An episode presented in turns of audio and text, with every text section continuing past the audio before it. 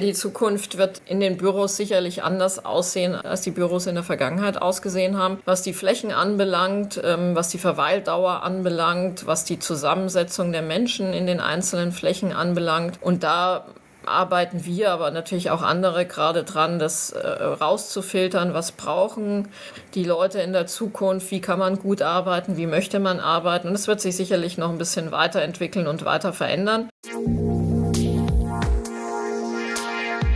Interact Insights, der Business Podcast zu Immobilien, Architektur und Technologie. Aus der Branche für die Branche. Bei uns hat alles seine Ordnung, daher vorab der Hinweis. Gira, das sind die mit den Schaltern.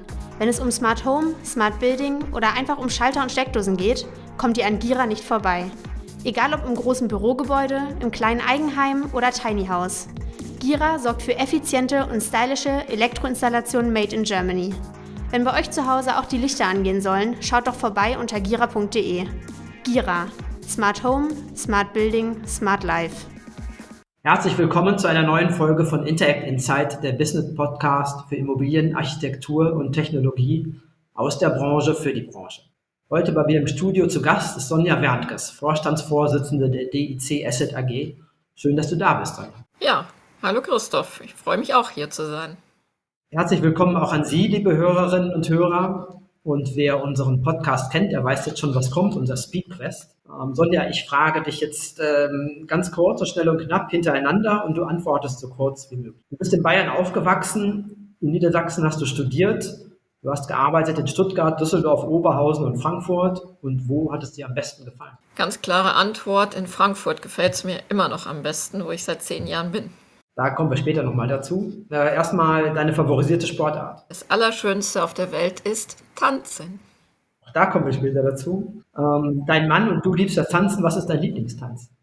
Tango. Wer führt bei euch?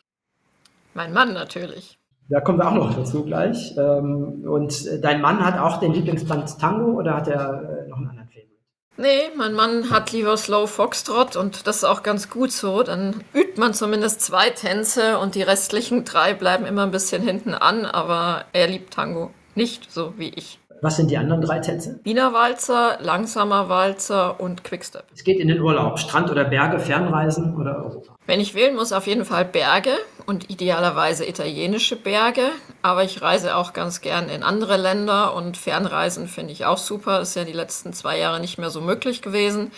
Aber in der Welt rumzufahren, das Land und die Leute kennenzulernen, macht mir riesigen Spaß. Nach getaner Arbeit, womit entspannst du dich am liebsten? Buch, Film, Tanzen, was auch immer. Sport auf jeden Fall.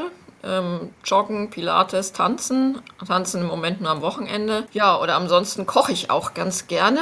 Ähm, einkaufen nicht so, aber das, was man dann daraus machen kann und es hinterher zu essen, macht mir großen Spaß. Was gibt es da am häufigsten? Ja, ähm, Schnitzel, Kartoffelsalat, ähm, was ich auch gerne esse, ist äh, Braten in jeder Variante, vor allem wild. Okay, ich komme auch mal vorbei gerne. Super, das klingt gut. Ja. Immer gerne. Corona und kein Ende. Was ist die wichtigste Erfahrung, die, du aus den Lockdowns mitnimmst?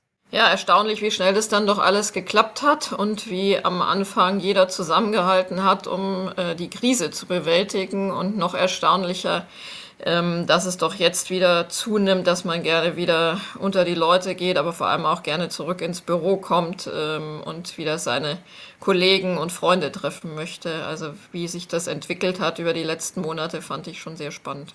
Gut, ich darf dich kurz unseren Hörerinnen und Hörern vorstellen. Du bist in Bayern geboren, Studiert hast du dann in Niedersachsen an der TU Braunschweig und der Universität Hannover. 1992 bist du dann mit deinem Diplom der Wirtschaftswissenschaften ins Berufsleben gestartet.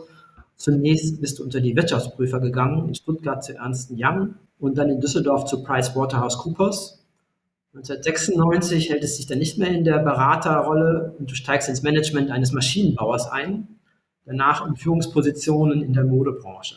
Die Immobilienbranche stößt du erst 2011 und fängst gleich oben an oder fast oben an als Finanzvorstand der DIC Deutsche Immobilienchancen AG. Ab 2013 wirst du Finanzvorstand der DIC Asset AG und rückst dort 2017 in die Spitzenposition der CEO ein. Zudem bist du Mitglied im Aufsichtsrat der Fraport AG. Das so ganz kurz zu deiner Vita. Habe ich was Wichtiges vergessen? Nein, das war das Wesentliche. Gut. Äh, ich möchte trotzdem nicht bei deinem Beruf anfangen, sondern bei deinem Hobby oder Sport. Ich weiß gar nicht, wie sagt man? Man sagt Sport wahrscheinlich. Äh, wie kam es dazu und wie muss man sich das äh, bei dir im Alltag vorstellen? Wie bringst du das da unter? Ja, also ich mache Standard-Turniertanzen und das ist tatsächlich ein Sport, auch wenn man es sich kaum vorstellen kann. Aber so ein langsamer Walzer, der ist ungefähr so anstrengend wie ein 200-Meter-Lauf. Ähm, wie bin ich dazu gekommen? Durch meinen Mann. Ähm, er hatte schon angefangen zu tanzen, als ich ihn kennengelernt habe. Ähm, gab dann noch eine kleine Diskussion, ob er mit seiner damaligen Partnerin weiter tanzt oder mit mir, weil ich ja noch gar keine Ahnung davon hatte. Er hat sich dann spontan für mich entschieden, einen Tag nach der Hochzeit. Ja, und äh, seitdem machen wir das gemeinsam und es ist natürlich ein grandioser Vorteil, dass wir es gemeinsam machen können und somit auch ähm, gemeinsam Zeit verbringen können beim Sport. Hat auch die Herausforderung, dass man es gemeinsam macht. Ja, insofern ist man da mit viel Zeit dabei. Ja, und wie muss man sich im Alltag vorstellen? Ähm, es ist schon wenn man Erfolg haben will, also das System funktioniert ungefähr wie im Fußball, man fängt in einer bestimmten Liga an und muss sich dann über gewonnene Turniere und Punkte, die man damit erzielt, hocharbeiten und irgendwann kommt man in die sogenannte Sonderklasse und auch da muss man wieder Turniere tanzen und äh, kann dann die Startgenehmigung für Deutschland erhalten, kann dann auch Weltranglistenturniere tanzen und es erfordert schon Zeit. Das heißt, idealerweise muss man fünfmal die Woche trainieren. Das kann man natürlich auch einzeln machen, indem man sich einfach fit hält. Aber man muss natürlich auch sehr viel Zeit auf der Fläche verbringen und dafür braucht man dann einen Sportclub. Wir machen das beim Tanzclub Mönchengladbach und für den startet man dann auch und ja, muss sich dann auch mal dem Turnier stellen irgendwann, wenn man das gerne möchte. Das heißt, man fährt dann da auch eben zu anderen Orten trifft, andere Leute, lässt sich bewerten. Das ist dann auch immer eine ganze Tagesreise. Und wenn man es dann irgendwann mal in die Weltrangliste geschafft hat oder für, für ein bestimmtes Land tanzen kann, dann kann man das natürlich auch weltweit machen. Und das bringt dann natürlich besonders viel Spaß, äh, auch mal andere Länder auf die Weise kennenzulernen und vor allem auch die anderen Paare, die dann aus aller Welt da zusammenkommen. Und wenn man das öfter macht, trifft man auch in der Regel immer wieder dieselben Paare über Jahre. Tanzsport hat ja den großen Vorteil, man kann es ein Leben lang machen, es ist gut für die Haltung, ähm, man kann es in jedem Alter machen, als wir angefangen haben.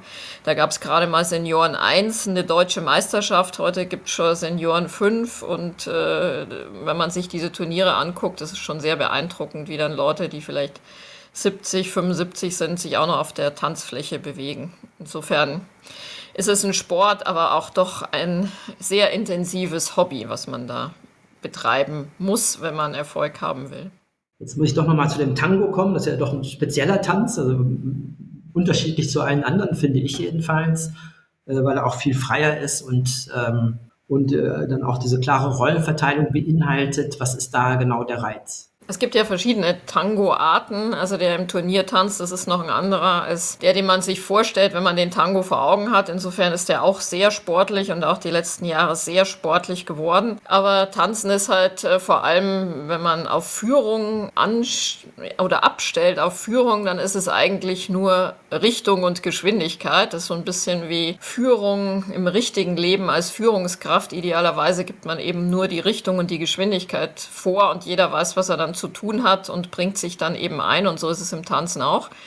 Ähm, wenn man das gut kann, dann weiß jeder Partner selber, was er zu tun hat und äh, kann eben darauf reagieren, wenn die richtige Führung kommt.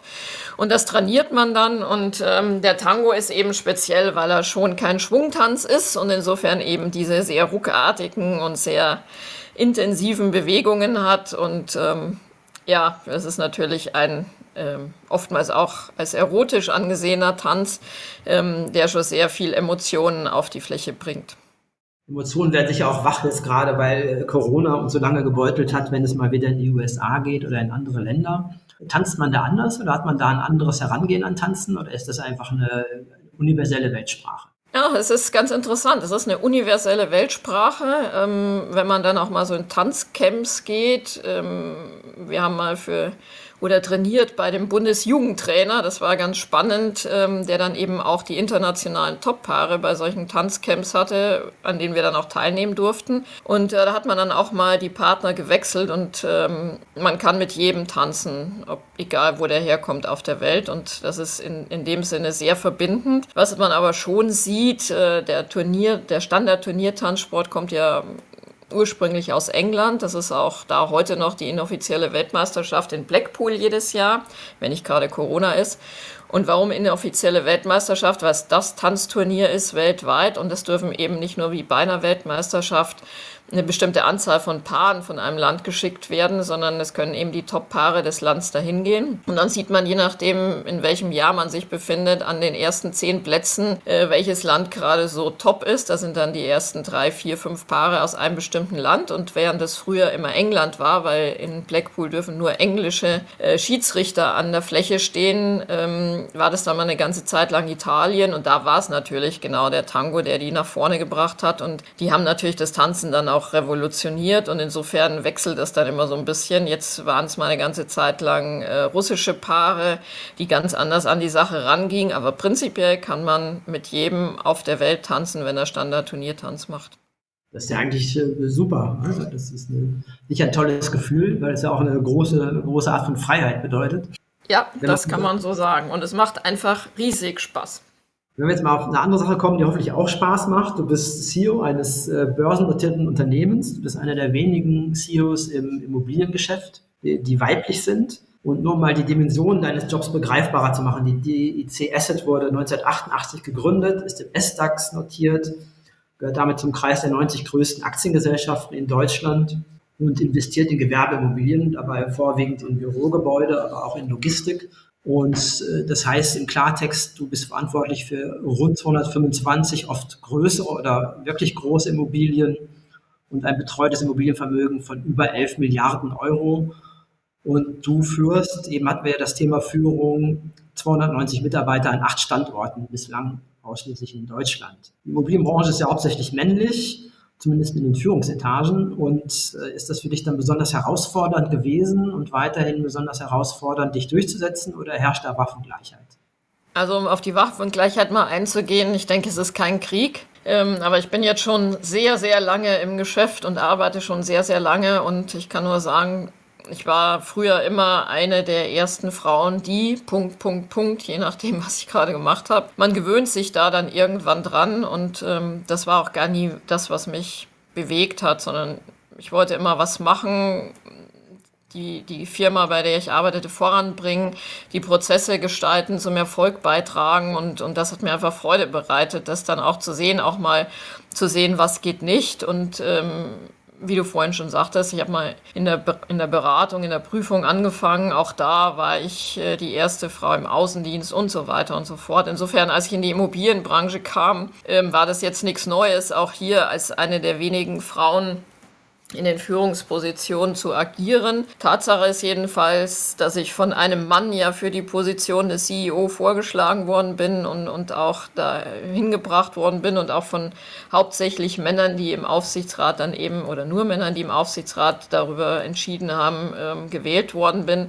Und ich glaube, das sieht man schon, dass es äh, heute viel natürlicher ist, als es eben vor 30 Jahren war und ähm, dass es eben auch viele Frauen gibt und die immer mehr werden. Und äh, das freut mich, das zu sehen sehen. Ich habe auch mal, als ich noch in Nordrhein-Westfalen tätig war, für das Ministerium damals, die haben eine, eine Mentoring oder ein Mentoring-Programm aufgelegt für junge weibliche Nachwuchsführungskräfte, die eben von anderen weiblichen Führungskräften ein Jahr lang ähm, ehrenamtlich betreut wurden. Das habe ich auch zehn Jahre gemacht mit fünf Damen, habe da also als Mentorin damals gearbeitet und da kann ich einfach nur festhalten, es hat sich sehr viel getan. Es gibt viel mehr Frauen, die, die da jetzt auch in Führungspositionen sind, die das auch sehr gut machen.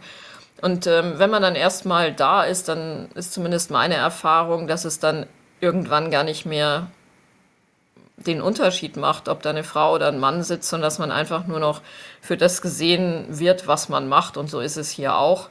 Und wir machen das auch so. Wir haben jetzt auch relativ viele Frauen in den letzten Monaten in Führungspositionen, vor allem in, in der operativen Tätigkeit gebracht. Und es ist auch ganz klar das Ziel, weiter so zu machen und nicht nur jetzt Frauen, Männer, sondern eben auch andere Nationen. Da haben auch relativ viele verschiedene Nationen hier, die eben auch ähm, ja, die, die Berufe oder die, die, Führung und das Führen der DEC dann ähm, doch viel interessanter und ausgeglichener machen. Ja, das ist das Stichwort Diversity. Wenn wir nochmal zur Immobilienbranche kommen und äh, du warst ja auch in anderen Wirtschaftszweigen, wenn du das mal vergleichst, nicht nur in dem Punkt Diversity, sondern generell im im Hier und Jetzt, äh, was ist das Besondere in dieser Immobilie? Ja, das ist eine interessante Frage. Als ich damals hier angefangen habe, habe ich mich das auch gefragt, was ist eigentlich das Besondere? Und mir ging es dann so ein bisschen wie in meiner ersten Tätigkeit, als ich noch äh, vor allem steuerberatend unterwegs war. Äh, wenn man dann am Wochenende irgendwo war, war immer die erste Frage irgendwas Steuerliches und es gab immer Diskussion. Und das ist jetzt wieder so, als ich in die Immobilienbranche gestartet bin, dann, wenn man dann äh, am Wochenende sich mit Leuten trifft, hat jeder was zu erzählen, weil jeder schon mal irgendwie ein Apartment gekauft hat, ein, äh, ein, Haus gekauft hat und so weiter. Es ist also doch offensichtlich eine sehr interessante Branche, ähm, die da von vielen äh, beobachtet wird und die, die großes Interesse äh, weckt. Ich selber finde, es ist eine sehr interessante Branche. Es ist ähm, sowohl operativ interessant über die Bewirtschaftung der Immobilien als auch Projektentwicklung, vor allem aber Refurbishments. Was kann man aus einer Immobilie machen? Es ist aber eben auch strategisch interessant, ähm, welche welchen Wert hat die Immobilienbranche an sich, die Immobilien an sich und ähm, wie wird das weiterentwickelt? Ja, also strategische Pläne für die Einzelimmobilien, für Portfolien, aber auch eben für eine gesamte Company, die Immobilien betreibt, zu machen, ist eine, eine sehr interessante Aufgabe mit den mikro- und makroökonomischen Themen in Verbindung gebracht. Insofern ähm, kann ich nur sagen, es ist auf der ganzen Linie super spannend, auch wenn man sich die letzten zehn Jahre betrachtet, was da alles passiert ist. Ähm, die neueren Themen, die ja nicht plötzlich kamen, aber doch sehr an Fahrt gewonnen haben über die letzten Jahre, die steigern natürlich die Komplexität und wenn man sich dann auch noch die Hochhäuser hier um mich rum in Frankfurt anguckt, ja, ähm, in denen ich ja mittendrin sitze, dann ist das natürlich nochmal eine besondere Herausforderung und äh, nicht nur, was mache ich im Moment mit den Immobilien, sondern auch, wie erhalte ich die am Leben und lohnt es sich eben zu refurbischen oder muss ich die abreißen und neu bauen? Also es ist ähm, jeden Tag eine andere Herausforderung und ähm, es ist tatsächlich eine sehr kreative und schnelle Branche denn Dinge, die immer gleich sind, ähm, egal welche Branche das ist oder egal in welcher Branche du warst? Ja, ich bin ja von Haus aus äh, CFO und so bin ich ja auch mal zur DEC Asset AG gekommen und da habe ich immer gesagt, als CFO kann man eigentlich in jeder Branche arbeiten, weil es geht immer darum, die richtige Strategie zu finden, Businesspläne zu machen, ähm, die, die richtigen KPIs zu finden und das Ganze dann eben auch im besten Sinne zu kontrollen und gegenzusteuern und ähm, erfolgreich zu machen. Und das eint jede Branche, ja. Also diesen Blick darauf, auf Prozesse oder eben vor allem auch in die Zukunft zu lenken und äh, sich zu überlegen, womit werden wir erfolgreich oder wie können wir eben in der Krise agieren, um da wieder rauszukommen. Das ist in jeder Branche gleich. Was natürlich unterschiedlich ist, das sind die unterschiedlichen Fachbereiche. Ich war ja auch mal im Anlagenbau, da sind natürlich hauptsächlich Ingenieure unterwegs. Das war eine ganz andere Mentalität als, als jetzt hier in der Immobilienbranche und Mode nochmal anders, wo eben sehr viele ja, künstlerisch tätige Menschen, dann Designer unterwegs sind.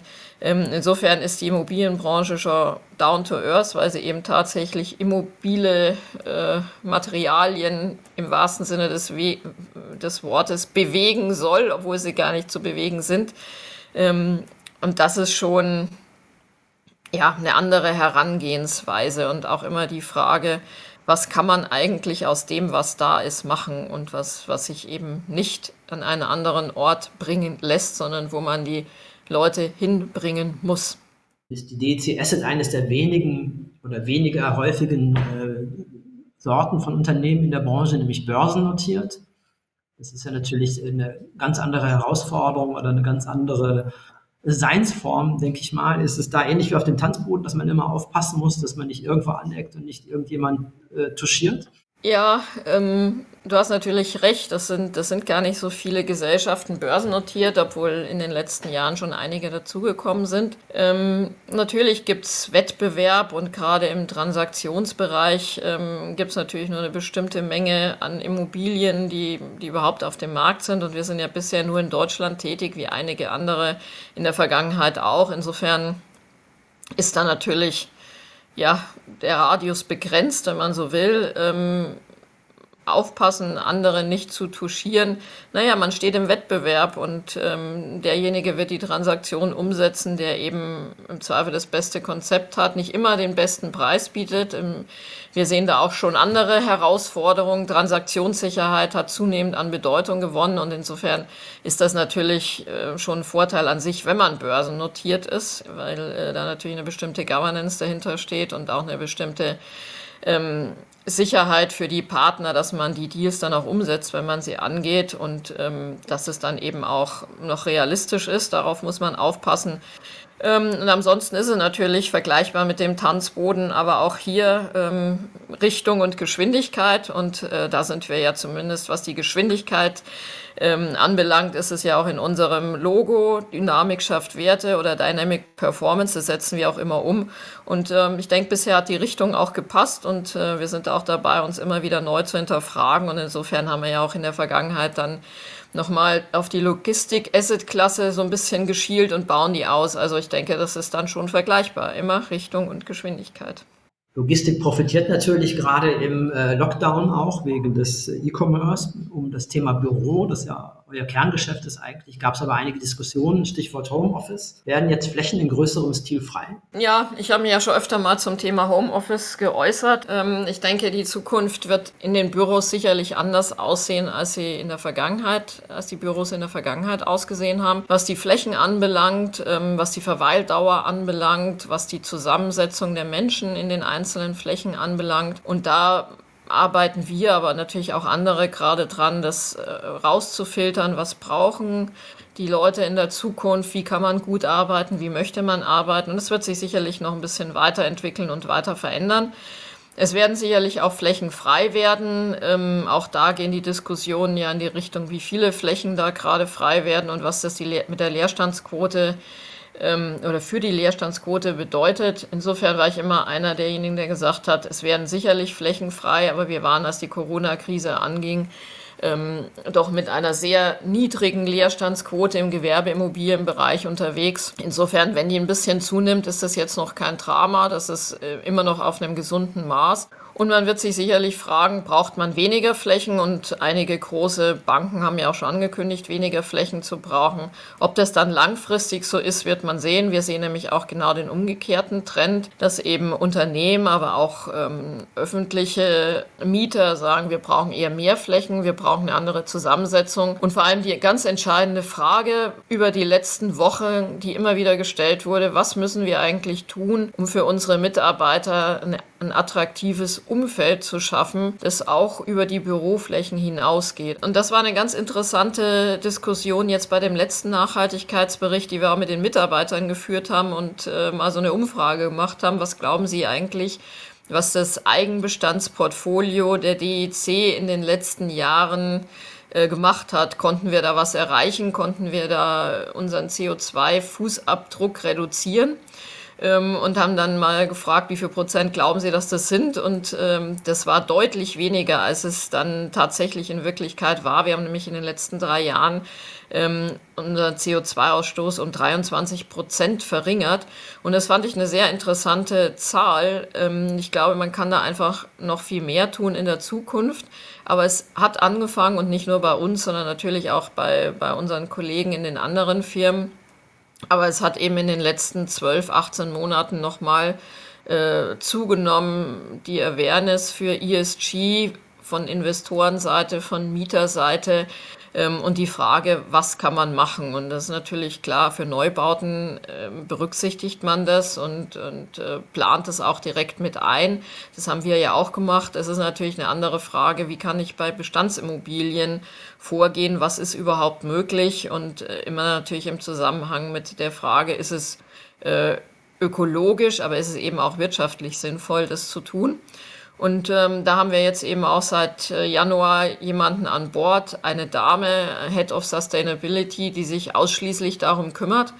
Ähm, und das geht los mit äh, dem Thema Rating, sprich, äh, welchen Blick haben denn Ratingagenturen auf unsere Nachhaltigkeitsstrategie, auf die Umsetzung der Nachhaltigkeitsstrategie, stellvertretend natürlich für Investoren, die sich diese Ratings angucken, aber eben auch, was haben die Mitarbeiter für eine Sicht auf unsere Strategie unter dem Thema S, ähm, das natürlich für die Mitarbeiter ein wichtiger Punkt ist, ähm, was können wir da tun, haben wir sehr viel jetzt die letzten Wochen initiiert, zum Beispiel unseren ersten Social Impact Day, der äh, sehr großen Zuspruch gefunden hat, aber eben auch sowas wie Gesundheitstage, aber eben auch Diversität im Unternehmen, ähm, Homeoffice und so weiter und so fort.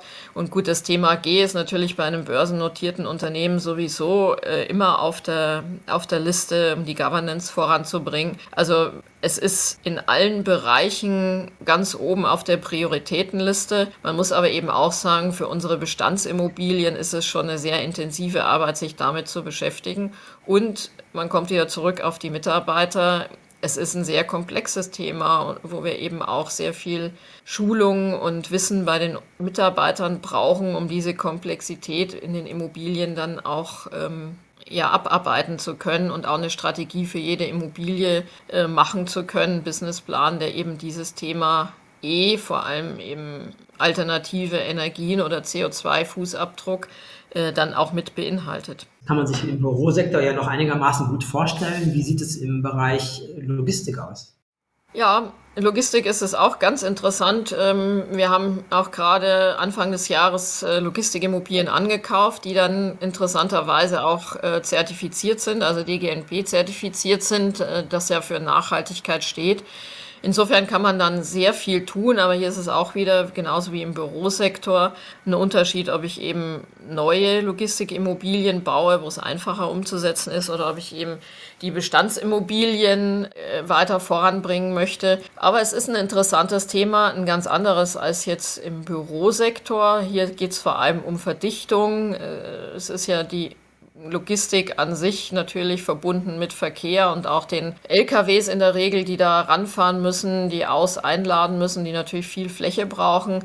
Und da stellt sich die Frage, wie kann man das verkleinern, wie kann man die Versiegelung äh, da so klein wie möglich halten und wie kann man die bestehenden Immobilien eventuell verdichten, um eben da zwei, dreigeschossige ähm, Logistikimmobilien zu haben, die eben auch anfahrbar sind. Ähm, die Mitarbeiter, wie bringt man die dahin? In der Regel sind äh, konservative Logistikimmobilien ja nicht in der Stadtmitte oder in Wohngebieten, sondern eben irgendwie außerhalb. Und da ist die Frage, wie kann man Mitarbeiter attraktivieren, dahin zu fahren, da zu arbeiten. Auch die müssen irgendwie dahin kommen.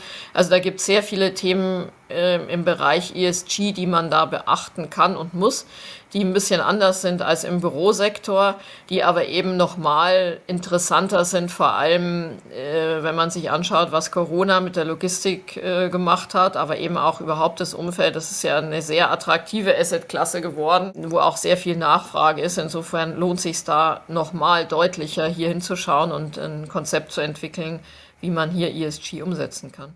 Schauen wir nochmal in das äh, direkte Wirkungsumfeld von der Unternehmensstrategie her. Was, äh, welche Ziele setzt du der DEC und dir in nächster Zeit? Ja, wir sind natürlich auf Wachstumskurs. Ähm, seit 2017 haben wir wieder auf Wachstum umgeschalten. Wir hatten vorher ein paar Jahre, in denen wir unser Portfolio bereinigt haben, die entsprechenden Kennzahlen verbessert haben, unsere Governance verbessert haben und sind seit 2017 wieder auf der Suche nach ähm, möglichen Transaktionen. Das haben wir natürlich in erster Linie in unserem Stammumfeld Assetklasse äh, Büro äh, getan, sind jetzt seit einiger Zeit auch verstärkt im Logistikbereich äh, tätig, aber überlegen natürlich auch permanent, äh, was passt sonst noch zu uns, was können wir machen. Wir waren bisher nur in Deutschland tätig mit der Logistik, wollen wir uns jetzt erstmals auch ins Ausland bewegen, weil das eben einfach ähm, sage ich mal, der Logistik folgend ist, die eben nicht über Länder nachdenkt, sondern einfach über die logistischen Wege. Und das wollen wir dann auch tun mit unseren Kunden und Partnern zusammen.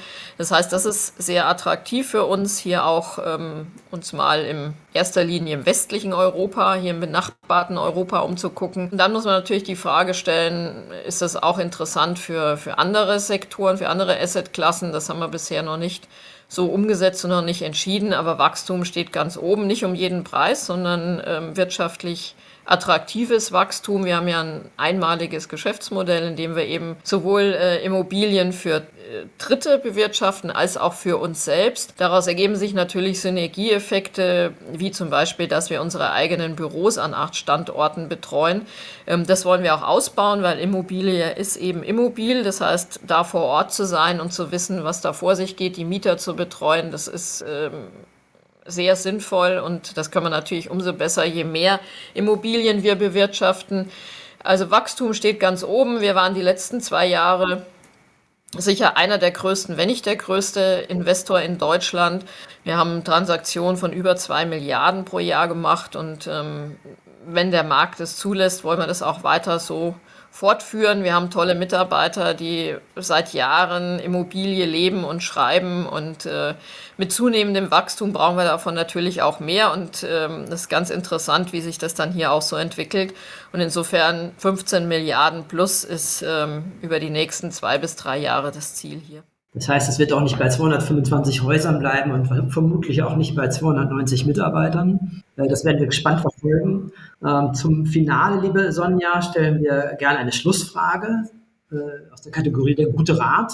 Was empfiehlst du Frauen, die eine Karriere in der Immobilienwirtschaft anstreben? Ach, was empfehle ich Frauen, die eine Karriere in der Immobilienbranche anstreben? Ich glaube, es kann eine Karriere in der Immobilienbranche geben, auch für Frauen.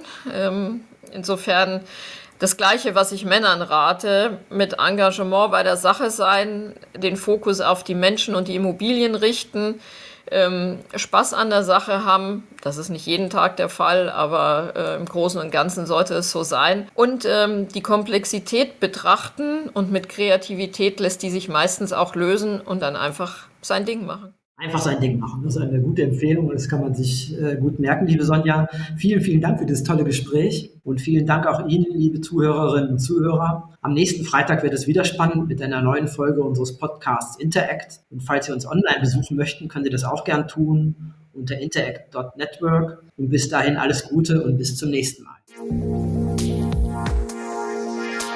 Interact Insights der Business Podcast zu Immobilien, Architektur und Technologie.